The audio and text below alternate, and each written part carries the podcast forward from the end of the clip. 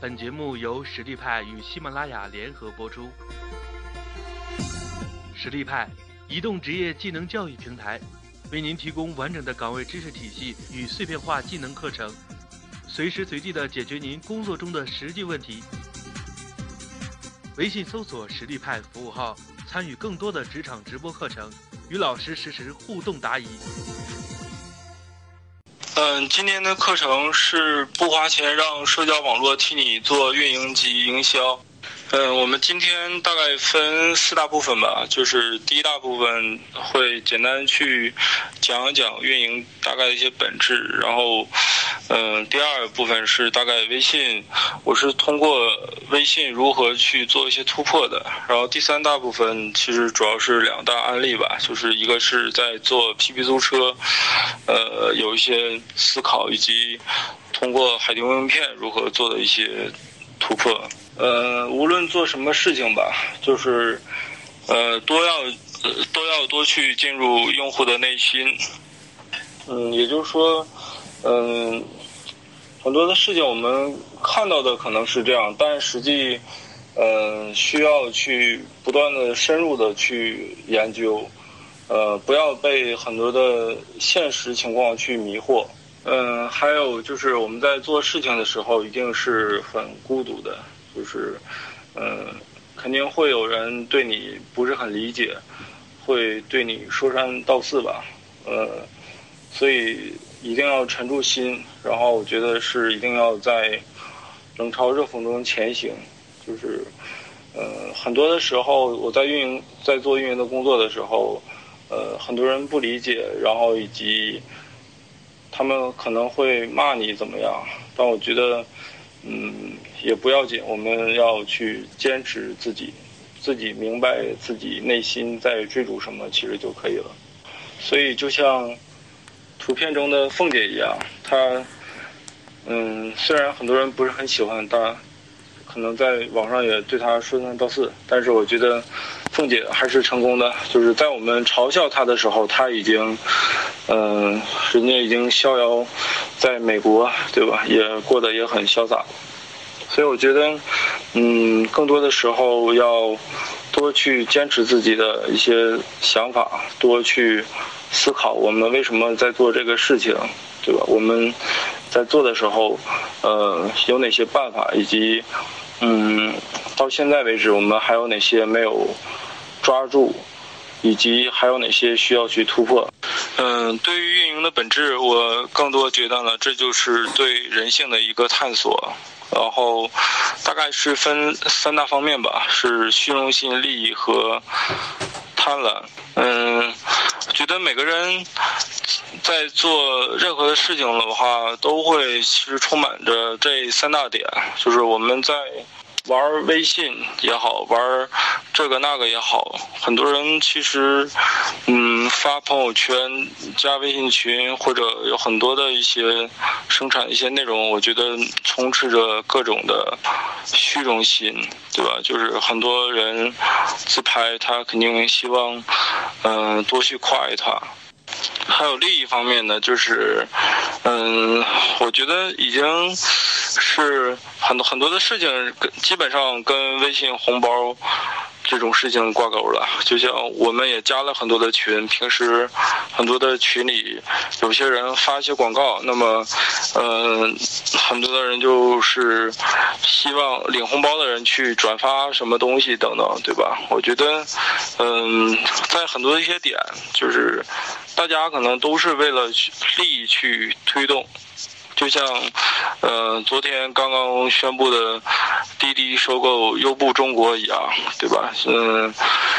很多的时候是利益在去驱使很多的事情能不断的去结合在一起。嗯，说到贪婪的话，我觉得，嗯，这个案例呢是很多人他可能就像抢到了一个红包，他可能。抢到的很少，他会看着能不能抢到更大的，对吧？还有的人可能抢了一个觉得不够，再多抢一些；还有的人可能，呃，体现在他总是不满足，总是希望有更多的一些呃利益，得到一些更多的一些好处。每个人都永无止境的去探索自己。我觉得在座的各位应该很多人都是做运营为主，然后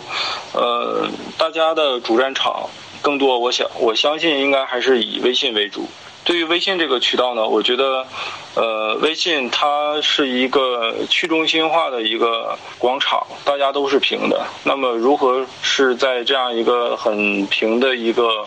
广场下做一些文章？我觉得这是需要很深入思考的。因为微信最开始玩的话，我们很多人都是从微博年代过来的，嗯，微信当时给我们的感觉是人数上限。然后，你发的朋友圈内容只有你的好友才能看见，而没有加你的人他是看不到的。其实我们在发一些内容的时候，嗯，局限性很大，基本上只有你的这五千个好友才能看得到。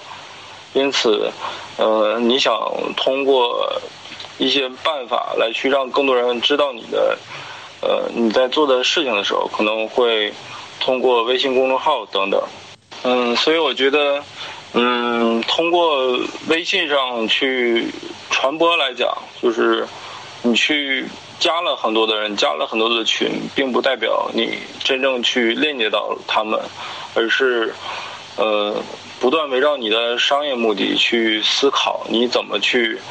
呃，通过你的产品打法、你的产品的定位，去首先去瞄准好这帮人，然后再通过你的一些。真正的一些组合拳去渗透给他们。嗯，下面也介绍一个我之前做的一个案例。呃，PB 租车，PB 租车的模式是，呃，你有一辆车，然后我就可以通过 APP 里面去搜索附近的车，然后呃找到你的车去下单，然后把你的车给租走了。呃，你在这个时候呢，只是通过平台把车简单租给我而已，然后我可能开了一天两天，我就把车还给你。是我们当时是做这样的一个产品。嗯，我刚来公司的时候有一个问题就困扰了我，因为我们当时发展一个新客的下单成本是非常昂贵的，大概是在两千五百块钱左右。呃，这个数字是怎么理解呢？就是说，你今天刚听说 PP 租车，到你真正最后去下单的话，整个这些流程，我们可能为此会付出两千五百块钱左右。我觉得这个呃数字的话，其实是很让大家难以接受的。嗯，因为我们去让一个用户下单的话，所付出的。事情也很多，用户也需要做很多的事情。用户需要去上传他的驾照、身份证等等。呃，上传完之后，我们这边还需要审核，查一些他是否有过案什么案底。呃，等这些都通过的话，用户才真正去可以去下单。但是整个这样一个认证流程去弄，可能都需要花一定的时间。因此，对于这样一个。工具化的一个产品，然后，呃，很多人其实会不断的去去觉得很麻烦，因为其实 PB 租车到现在的话，呃，现在已经有很多的一些呃交通类、交通出行类的一些 APP，很多情况下，我觉得是能。代替代替租车的一些场景，因为租车的场景更多发生在周末自驾游为主。嗯，对于这样一个嗯偏重的一个产品，对我来讲，我的压力也很大，所以呃，对我来讲，我的聚焦还是更多是通过微信这样一些社交媒体去拉一些增长，拉一些刺激。嗯，对于微信这一端的话，我也是还是，呃，结合了之前主要的一些关于人性方面吧，就是说如何通过，呃，虚荣心、利益、荣誉这三大点，然后做一些突破。因为我觉得，呃，在微信上去转化一些新的用户，产生一些订单的话，呃。只是靠做段子写内容，我觉得并不是一条很好的一些出路，所以我更主张还是以微信号做做服务化一些呃偏小的一些工具，然后一些利益等等这些方面来去做一些突破。嗯，我刚来公司的时候，嗯，我当时第一个工作还是，呃，梳理了一下，就是说，嗯，当时我们在 PP 租车这个服务号里面有一个立即租车这个按钮，点完之后呢，是一个下载链接的一个跳转，是让大家可以通过呃应用宝等一些渠道，就是直接可以自动去下载。当时，嗯，这块儿去分析我们的一个跳出的转化率是，就是整个转化它安装的一个情况是不是很理想的？所以当时，嗯，我刚一来花了将近一个月的时间吧。首先是，呃，推动了是让大家可以在微信 H 五里面去下单。然后同时把用户体系给做进来，就是，呃，你今天第一次关注了 PP 租车公众号，以及你点了立即租车之后，那只输入只输入一次手机号就可以，以后再也不用去频繁去输入了。就是实现了一个免登录，可以去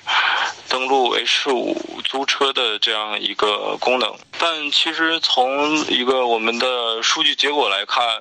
嗯，在这一块呢，也没有太多人去通过 PB 租车的服务号真正去完成下单，因为呃，租车场景其实，嗯，租起来真正还是挺麻烦的，因为呃。用户呢需要交很多的钱，首先去交一笔车的押金。大概可能你要去租一个两百块钱车的话，可能当时是需要交个三四千块钱左右的一个押金。除此之外呢，还要再交一笔违章押金，也就是一千五百块钱。就是，呃，相当于用户刚一上来就要装，就要花五六千块钱交押金，可能用户也会很懵。所以当时，嗯，做完之后，我们觉得，对于之前预估的效果是有一些乐观的，就是发现，嗯，用户并不一定是非要快，非要快捷的在微信里面去下单，就是我们发现这样一个命题，相当于是错误的。用户呢，他在完成这种大额支付的时候，他更喜欢是在 APP 里面去完成。所以我们当时思考还是，呃，如何通过公众号来去不断的去引流，然后，呃，哪怕他不愿意在微信里面下单也没事儿。更多是通过微信去传起来，让更多人知道有我们这样一个品牌、一个产品。呃，那段时间我也很苦恼，同时也去研究了很多一些当时很有一些小火爆的一个一些产品吧。就是我当时是看到。呃，几个朋友在刷朋友圈，他们当时是，呃，卖大枣。当时就是这个卖大枣的模式，很让我很，我非常好奇，把我给吸引住了。他们这个大枣呢，是价格呢是卖一百二十八块钱，然后我通过扫他们的二维码，成为了他们的下线。我去买大枣的话，呃。他们这些人就会有一些提成。我发展下级的会员，他们再去买大枣的话，呃，我有分成。我上面的发展我的这些人也有提成。然后我就眼巴巴看着他们这个公众号一个月的时间快速起粉。然后我也找了他们的负责人聊了聊。然后我记得那天我大概聊到凌晨一两点，当我。去真正了解到他们的数据的时候，让我很大吃一惊。他们就说，他们通过这样一个办法吧，呃，这样一些模式，他们的大枣其实真正的成本是非常便宜的。呃，当然我也在淘宝上搜了一下，他们同样的大枣，呃，淘宝上大概就卖二三十块钱，他们卖一百二十八，因为更多的价钱会分到给一些下面的用户，下面的一些发展者，也就是说，他们的。玩法是，呃，按照三级来去做的分销。一级的人，他卖出去的话，大概会分到百分之二十多；二级是百分之十几，反正三级加在一起比例大概是百分之五十。也就是说，他一个大枣，可能一百二十八块钱的话，会有六十四块钱是。分给了这些传播者，呃，除此之外呢，他自己还能赚个几十块钱。其实就这样一个简单粗暴的模式吧。大家可能在这个时候买大枣，并不是为了吃，而是呃，把它当做了一个入场券儿。赚钱的工具就是当做了一个金融产品。嗯，当时当我听到这个数字的时候，我和我的小伙伴已经都惊呆了，因为我们觉得就这样一个产品，通过这样一个办法去卖了这么多钱，已经非常让我们感觉很惊讶。嗯，当时我。我去思考，就是为什么他们能这么火爆，一个月能卖这么多的钱？理由就是他们卖了很多的大枣，但是，嗯，大枣已经是供不应求，他们没有那么多货，所以发不出去货，更多人就把他们给举报了，导致，呃，他们这个公司就倒闭了。所以当时我也为了去研究好这个模式，我也深入到一个。直销组织叫美乐家，嗯，他们有点类似于安利，因为我觉得这个模式可能有点意思，所以当时我记得那段时间我经常跑外面去参加美乐家这个组织的一些活动吧，去做一些调研。当时我也跟着呃做美乐家中国地区做的最好的一个人。他是在中国有八千个下线，一年做这个能赚五六百万。嗯，其实我最开始去接触他们的话，我内心刚开始会有一些抵触，但我觉得，呃，我呢是很好奇，并且我希望，呃，去了解到一些实质性的一些东西，所以去选择了去融入去。研究看看他们到底有没有些一些什么奇招，并且，呃，我觉得我也不会去完全去沦陷吧，不会完全的洗脑。我刚加入他们的时候，也很巧，他们当时在北京五棵松体育馆开了一场大会。嗯，能来了有两千人，其中一千七百多人是从外地赶过来的，自己买机票、买火车票，自己住宿，去参加这样一个盛宴吧。可以说，当时参加这样一些大会，也是对我来讲是很有启发，因为嗯，认识了组织里面很多的人。然后我也是在不断的去深入去做一些调研。我加入之后，最重要的还是把他们一些核心的一些资料拿到手，也就是说，他们大概是如何做一些组织，怎么去做出一些有阶级感，以及通过他们的一个销售的一个模式来刺激你，让你有更多的单量。所以当时我也在思考，就是。嗯，把他们这套东西给拿过来去学习，也就是说，我当时做的产品叫 PP 车友会，我觉得它也算是一个偏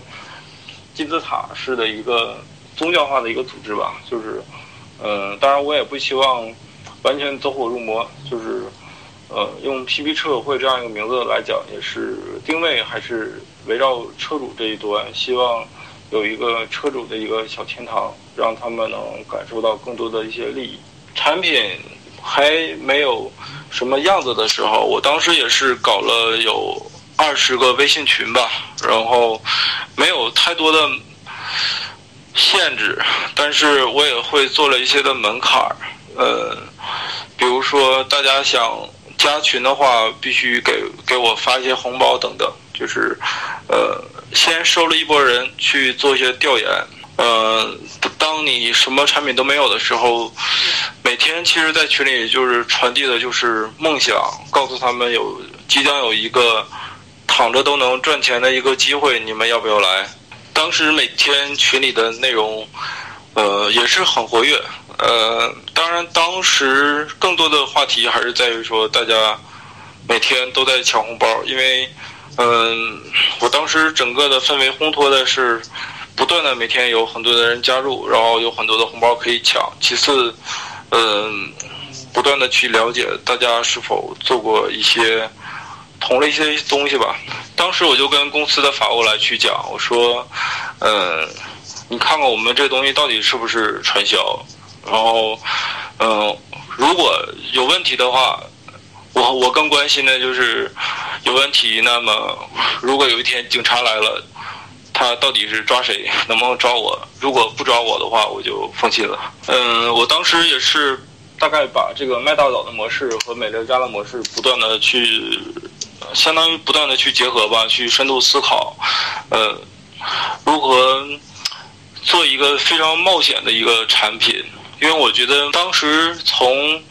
常理上来讲，呃，完全的去天天去做一些内容，做一些文字，做一些段子，我觉得是根本不会有太多的增长。嗯，当时的时间是我研究这个这样一个模式，花了两周的时间去调研，然后花了一周的时间去做产品设计、产品规划、产品文档，然后那个时候其实已经不断的去。群里面有去搞的，群里面已经有很多的一些粉丝已经加进来了，然后真正上线的时候是去年高考的时候，当时很火爆吧？我觉得已经超出了我们的预想，大概的数字就是十分钟突破了一百一百人，十三个小时突破了三千人，二十一个小时突破了八千人。我们当时设定的目标是一个月的时间能觉得能来一万人就不错了，但是，嗯，在没有任何的推广吧，更多是通过我们的朋友圈去散播，以及公众号没有写过一篇的文章，就是，呃，我只是把这样一个海报去发到了各个群里面，然后大家去识别公众号能。关注到 PP 租车的公众号，这个时候已经有一些关系链了。通过这样一些小办法吧，当时去感觉是快速引人了。嗯，其实大家的实质呢都是在传播一些二维码，然后这个二维码能快速能让你去关注到公众号。嗯，用户他关注之后呢，就是会有。他传播的话，他也会有，呃，会能拉更多的人。嗯，更多人他去拉了一些人进来之后，我觉得，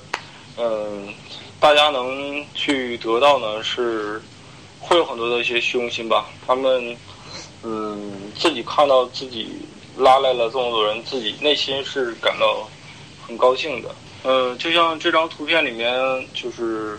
右右半部分的这个图。我当时有两千七百多个下线，然后，嗯，当时产生了销售额是有十五万吧，那佣金大概有一万，就是，嗯，大家其实当时刚进来之后，嗯，也会不断看到自己真正有一些佣金，有些收入，已经是能看得见摸得着了，所以大家更多很幸福这样一件事，因为我们当时，嗯，也会去。在微信群里吧，不断的去组织大家，以及有更可能经常晚上也会去开课，告诉大家去怎么来去玩，去不断的去教育。因为很多人，嗯，更多是没有听过 PP 租车，不知道 PP 租车是干嘛的。我们当时预想，假设我们情况很糟糕，就是在一两个月的时间没有太多人去玩儿，但是我们如果通过这样一个方式去吸到了。成千上万的粉丝，但是也没花什么钱的话，我们觉得，嗯，这样的一个结果是可以接受的。当时也想，就是说，呃，如果通过这样一个办法吧，可能吸个微信三五万粉丝，如果没有人下单的话，我们就不会发出去佣金。那么，如果没花多少钱，嗯，快速的时间吸个三五万粉丝，当时也觉得这个账是可以算的。还有假设就是我们也不断发出去很多钱，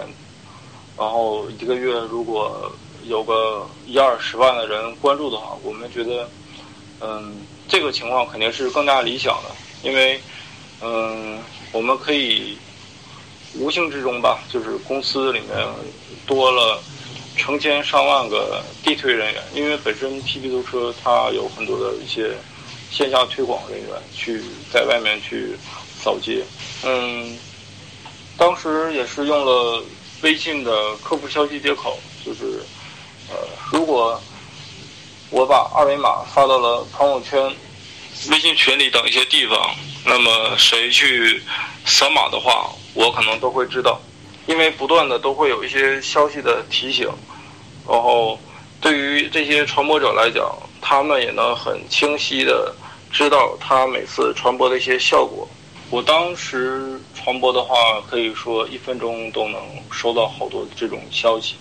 就是对我的感觉来讲是很爽、很刺激的。就是我发现，我每次把我的二维码发到了朋友圈、微信群里面，然后这么多人都能关注，那么是非常有效果。以及我最最关键的是，我能知道具体是谁。通过我的二维码成为了，呃，我的下线。我们当时的整个的玩法就是说，你如果通过我的二维码去成为了 PB 的一个注册会员的话，那么你在这关注的三百六十五天之内去下单租车的话，我这边就会有佣金。其实这个模式呢，也。很难去刷单，因为，呃，首先你想去有佣金的话，必须得有人去真正的去租车。然后，当时 PP 租车是在全国十六个城市可以去开，也就是说，你想去有佣金的话，至少，嗯，去租车的人得在这十六个城市得有，还有他们必须得有驾照，对吧？他们把所有的这些信息给弄好。这导致其实真正想刷单的话，其实不太容易的。嗯，我我们也是测算过一些成本吧，就是说为什么嗯是一年的时间？因为之前也提过数据，就是说我们产品大概复购率来讲，基本上是每年嗯每个人可能会租车四次。然后，客单价的话，大概是在七百块钱左右。也就是说，其实每个人每年在这在 PP 租车上的流水，大概可能是在两千八百块钱。所以我们按照这样一个比例分的话，呃，我们也不会亏太多钱，因为这还是跟之前对应的是之前两千五百块钱那个发展首单用户的成本去做的一个比较。然后当时那段时间，我记得。群里的话，话题就有很多了。有的人就是现身说法，他可能就像图一里面这个人，他说他在 APP 赚了三万块钱，呃，这样下去年底他的一辆车就回本了。就是，嗯，在话题的运营上，很多人都现身说法吧。很多老司机告告诉你他们赚到钱了。有的人说，就像。二里面这个人说：“不管你信不信，一开始我也不信，现在我信了。我先说三点：你的客户是你的客户，你的客户的客户也是你的客户，你的客户的客户还是你的客户。嗯，我做产品有一个习惯，就是经常也会搜索微信朋友圈还有微博里，呃，大家关于我们这个产品，看看大家都怎么去探讨的。”如果看到的话，就是我都会去截图，不管他是骂也好，去夸也好，我都会详细的去截个图去保存下来，自己再去分析。所以我做了很多产品，然后也存了大量的手机，呃，手机里面也有大量的就是用户对于产品的一些评价吧。我觉得这些都是点点滴滴。我们做产品一定不要去，呃，闭门造车，一定要多去走出去，跟大家去互动，看看大家到底是怎么想的。包括做这些会员的组织、会员的管理，呃，很多的方法其实都是通过我之前也是，呃，参加了像美乐家等等一些组织吧去学到的很多的一些话术，可能，哎，我就看。他们写的挺好玩的，我就把他们每天打鸡血的一些东西去复制粘贴过来，可能简单改一改就可以了。呃，产品层面的话，当时也是有几类人群吧，就是第一类人群是偏向于 IT 互联网的从业者为主，这部分人，嗯，他们的特点是他们对于产品是上手很快，但是很多人没有车。并且他们很多人朋友圈人数也少，可能不一定能传播的很开。嗯，第二部分人群体，他们是一些微商。我当时想法就是，嗯，这些人上午卖面膜，那么可能再晚一点时间能不能卖我们这些产品？就是他们的优势在于他们的话术是很强的，但是他们的劣势是他们不太懂我们的产品。也不太了解我们到底是干嘛的，也就是说，其实他在组织这种话术的时候有一些苍白无力。嗯，第三部分人群更多呢是一些车主，优势在于是他们对于产品可能是比较了解，但是劣势呢也是这些人的微信朋友圈都有限，但是我们实质测下来发现。呃，最后还是车主这部分群体是对我们来讲是最有帮助的。如果你只是简单的发发二维码，发发发到朋友圈，发到一些群里，那么一个月你能赚个呃千八百，其实也不错。当时也想，就是如果呃一个人他每个月赚赚两三百，有没有什么动力？我们当时也想过这个问题。但是后来也想，就是可能租一次车可能两百块钱，他一个月可能也就租一次车。那也就是说，他通过这个办法每个月都免费租一次车。那么其实这么来算，这个账还是不错的。嗯，整个事情在推动的过程中，我也碰到了很多的一些难点。然后最上面的这些话吧，就是，嗯，这三大条的评论。是来自于我们内部同事在开会的时候，他们去评判的。就是，嗯，很多人他只看到产品的一个外表层的一些东西，就是有的人说太 low 了，有的人说这是传销，还有的人说，嗯，玩这个的都是一些薅羊毛、占便宜的一些用户吧。就是，嗯，他们这么去讲，我觉得也没有办法，因为这些人根本都不了解这个产品的实质。我觉得。做事情的话，我们还是要客观一些。我们得去真正深入的去了解，你才能去对这个产品有一个很宏观、很完整的一个感知。嗯，我觉得做事情来讲，最重要还是看结果吧。就是，呃，通过这样一个方式，我们微信粉丝快速的破万，然后最关键的是。新发展用户的下单成本已经给还是控制在了一百块钱左右，也就是说，其实对比之前我说的两千五百块钱一个下单成本的话，我们已经快速的缩短了两缩短了二十五倍。所以面临很多非议的话，我觉得就像有一句话吧，就是呃马总说的：“今天你对我爱理不理，明天我让你高攀不起。”我觉得嗯，并不要管。你的周围的人去怎么去评判的？你自己内心，呃，得到了满足，以及做出了推动有价值的事情，我觉得其实就可以了。呃，我觉得就是作为一个运营人员，其实想去引爆很多的事情都是很很非常不容易的。然后我也在分享另外一个案例。嗯，在两年前的时候，我们做了一个产品叫。海丁微名片，当时在两年前的这个时候可以说是非常火爆吧。就是，嗯，当时用了大概六个月的时间，我们有五十万的注册用户。当时，呃，月活跃已经达到了百分之四十五，然后流量呢整整体来讲已经拉升了接近五十倍吧。我们也做过一些统计，平均每个人每天会分享他自己的名片，这个主页会分享九次，但是公司人很少，呃，公司整个九个人吧，然后。每个人可能都当好几个人用，但是，嗯，可能真正最后算下来，运营人员就像我呢，可能只花了可能四分之一左右去来做运营这样一个事情。其实我觉得提到微名片来讲，就是，呃，名片大家都好理解，微名片呢，就是更多就是一张微信上的一个名片，就是名片它更多去，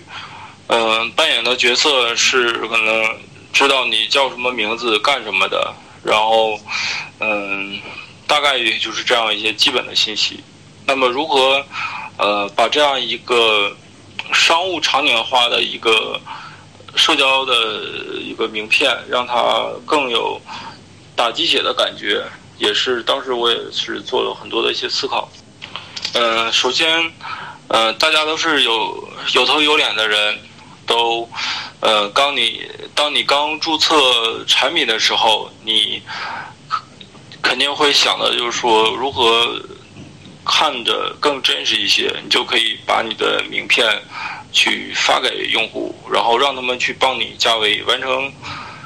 认证的话，嗯，你这边就会不断有一些等级，就像图片里面。图二所示吧，就是，呃，你找三个人帮你认证，你就能是 V 一级，然后不断的去有更多人去帮你去认证的话，你的等级就会不断的去提升。我当时超过了一千人帮我去认证，所以我当时是最高级 V 六级。嗯，这个截图是，呃，我们产品里面有一个叫全球排名，就是在名片里面有这样一个入口，就是。你去点名片的话，就是通过点名片，你也能看到，嗯，谁是出现在这个全球排名榜单里面比较靠前，然后，呃，有你的好友帮你去认证的话，那么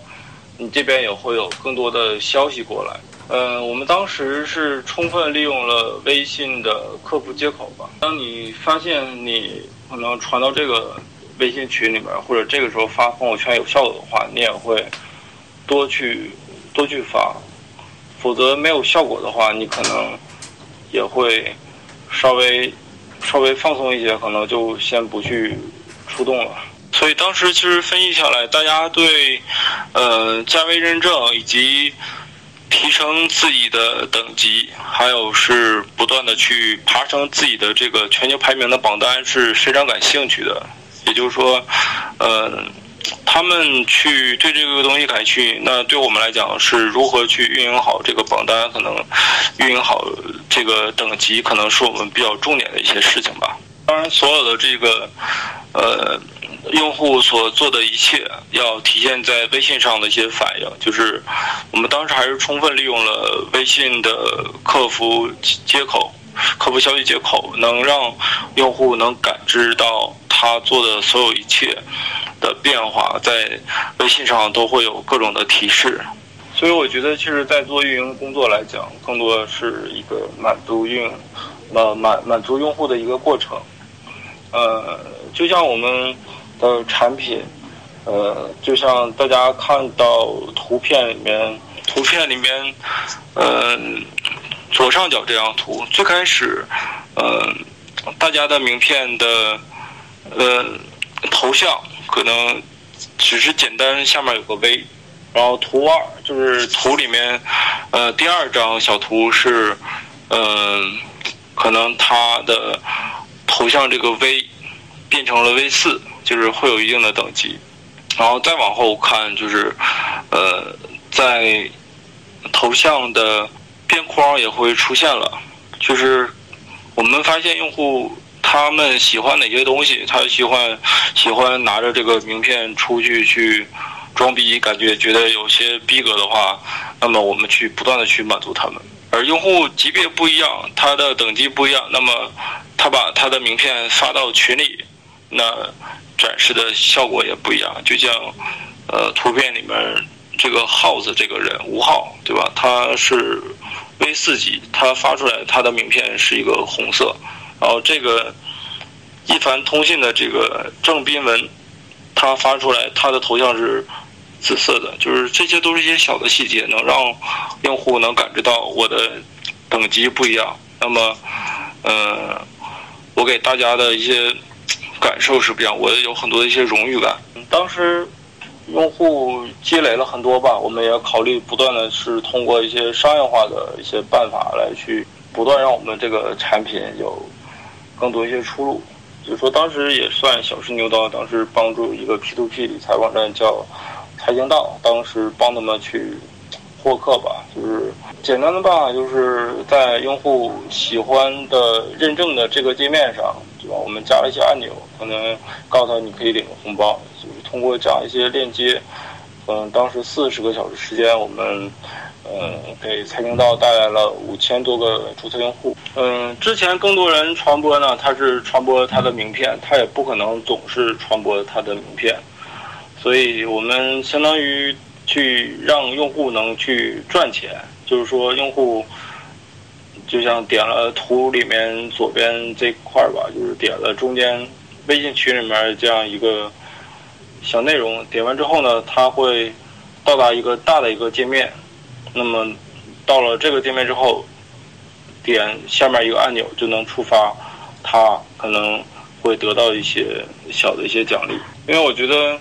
呃，产品来讲也是充分满足了人性里面的利益这一块吧。就是，呃，我们当时也是是业界前两个拿到微信红包高级接口的厂商。记得除了优衣库之外，就是我们有这样一个接口。就是，嗯，最开始呢，可能是用户传播，可能他是为了给自己去涨粉。其次呢，他在第二阶段玩的就是能赚钱，这就是一个赚钱的一个微名片。就像我呢，把我的，呃，我去接了一个，我在平台上接了这样一个广告去传递给别人，别人去点击的话，我这边就会有。收入，也就是当时是一百一十海丁币，因为以，呃，海丁币和人民币做了一些通用互换吧，就是用户得到的海丁币可以直接去提现。我们当时做的产品就是把微名片加了一个悬赏的一个机制吧，叫海丁悬赏。当时，呃，发了给也给几个厂商做了一些，呃，传播。当时基本上十二个小时就能把。广告费全面发完，以及能有五千个设备去参与了转发，大概有四万 PV 吧，啊，二十万的覆盖，就是，嗯，从数据上来讲，它是一个获客成本比较低的一个方式，能去多方共赢。大概的玩法就是说，广告主花钱投放广告费给海丁网，然后海丁网能得到更多的微信粉丝。然后用户呢，他也能赚到更多的钱，然后，呃，广告主还能得到更多的一些注册用户过来。我们当时也是给一些 P to P 理财产品做了一些很多的传播，因为当时 P to P 理财产品去获客的话，成本在外面都是在两百块钱左右，我们真正算下来，其实，在我们这个渠道，大概也就是一二十块钱，帮他们去拉新去。带一些增长，是也还有一些小的功能吧，就是，呃，自己也搞了海丁的群，然后谁在群里面去发消息的话，也会通过微信的呃模板消息在做不断的推送。嗯，它的受众呢还是比较精准，以及到达率十分高，相当于我在。呃，海丁的群里面发了一个主题，马上呢就微信微海丁网的公众号就会推送给你，告诉你有一个新的一个主题去查看。我觉得作为一个嗯深入深入也可以算是寄生在微信里面的一个应用来讲，我们是不断的要跟微信这边保持一个紧密的一个合作关系，不断的看微信都有什么接口可以拿来去使用，以及不断的在他的这些玩法下去遵守他的一些规则。其次就是他要发生哪些改变的话，我们也要及时去了解，及时知去及时去知道，否则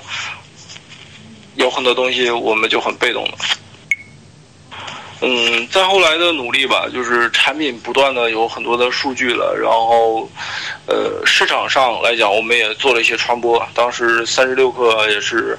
主动对我们进行了报道，网易等一些媒体都进行了一些转载吧。当时也觉得知易行难，就是，呃，有这样一些成绩也是非常不容易的。也同时，我们也很聚焦是让。呃，用户能得到一些更切实际的利益，以及不断的去充分让这些用户帮我们去代言。嗯，当时也有很多的呃海外的一些用户吧，就他们可能在法国的埃菲尔铁塔。凯旋门、圣母院，还有在美国等一些地方，都帮我们去拍照。就是我们当时想传递，就是微名片在全世界各地都有它的一些影子，都有呃都有很多的人来去使用。从产品层面来讲，海丁名片产品层面和当时和麦麦接近，但是当时麦麦的呃增长量。和海丁名片来讲，还是差了很多。其实当时麦麦没有海景名片增长的。嗯，我去理解创业，去感悟创业，我觉得，嗯，就像浪一样，就是有的时候你会处处处在浪尖上，有的时候可能你在一个低谷上，你就是需要不断的去平衡自己的一些心态，去调整自己，让自己总能找到一些感觉。我确实觉得这是很不容易的事情吧。所以我觉得整体回顾下来，嗯，去做运营产品的工作，我觉得做什么事情都不要忘记初心吧，不要忘记你为什么要去选择这样一个职业去做这样一些事情，在这样一个公司和你的小伙伴为什么要去嗯每天不断的打拼，并不一定是完全非得说为了什么梦想，我觉得更多是为了去创造更多的价值。所以最后呢，也是，嗯，非常感谢大家，呃，坚持听完，以及，呃，也希望呢，大家在，呃，在做产品运营等一些工作上呢，能更加顺利。嗯，最后呢，大家有什么问题呢，也可以来去讨论。其实当时很多人的心理是，他们确实不了解这个产品，呃，他们去扫码、去关注、去所谓的加入来讲，就是无非就是关注一个公众号，然后关注公众号，关注公众号的话，已经自动给他去生成他的用户了。那么其实对于他们来讲，是嗯，也没有什么太多的成本，他们在这个时候还不需要填任何的信息。不像以往，你你想去去玩 PP 租车，去玩很多的产品，玩很多 APP，你必须得去注册，填手机号，你才能去玩。而我们在微信上去获取的话，它无非就是几个动作：第一是扫二维码，第二呢是关注，关注之后呢，你就能看到说你已经是这个会员了。并且他也在这个情况下，他去生成他的二维码，他是没有什么成本的。比如说，他就是他他在嗯生成，对他其实他要去生成他的二维码的话，嗯，成本非常小吧，不像以往就是 A P P 的话，可能需要做很多的一些事情。当然，他在就是粉丝再去。充分去所谓的充分了解产品，我觉得只是看我去讲，看粉丝去说是没有用的。更多他要去真正的去下单体验，把车开到手拿到手，可能这才叫充分的去了解。这个数据是这样的，就是嗯，PP 租车当时嗯每天的订单订单量是在。四位数级别，然后通过 PP 车友会所带来的订单量，大概占了大盘的六分之一左右。但是整个的这个渠道呢，所花费的佣金数是非常少的。我们第一个月，反正吸粉十万左右，然后真正发出去的佣金数。基本上就是八千多块钱，因为我在提现佣金的时候做了很多的限制。首先，时间上来讲，每个月只有四天能去提现；其次，每次提现的金额的话是一百块钱起提，也就是说，导致了是，呃，一个客观事实是产生了大量的佣金，但是很多数人他是提不走这个钱的。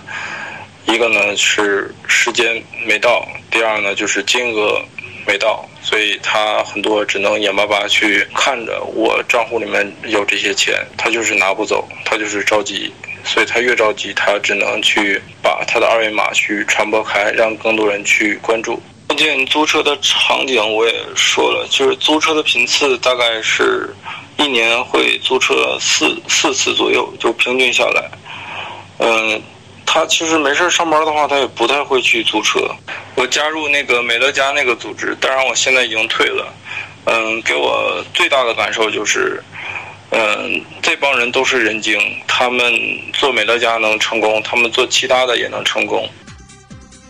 微信搜索“实力派”服务号，参与更多的职场直播课程，与老师实时互动答疑。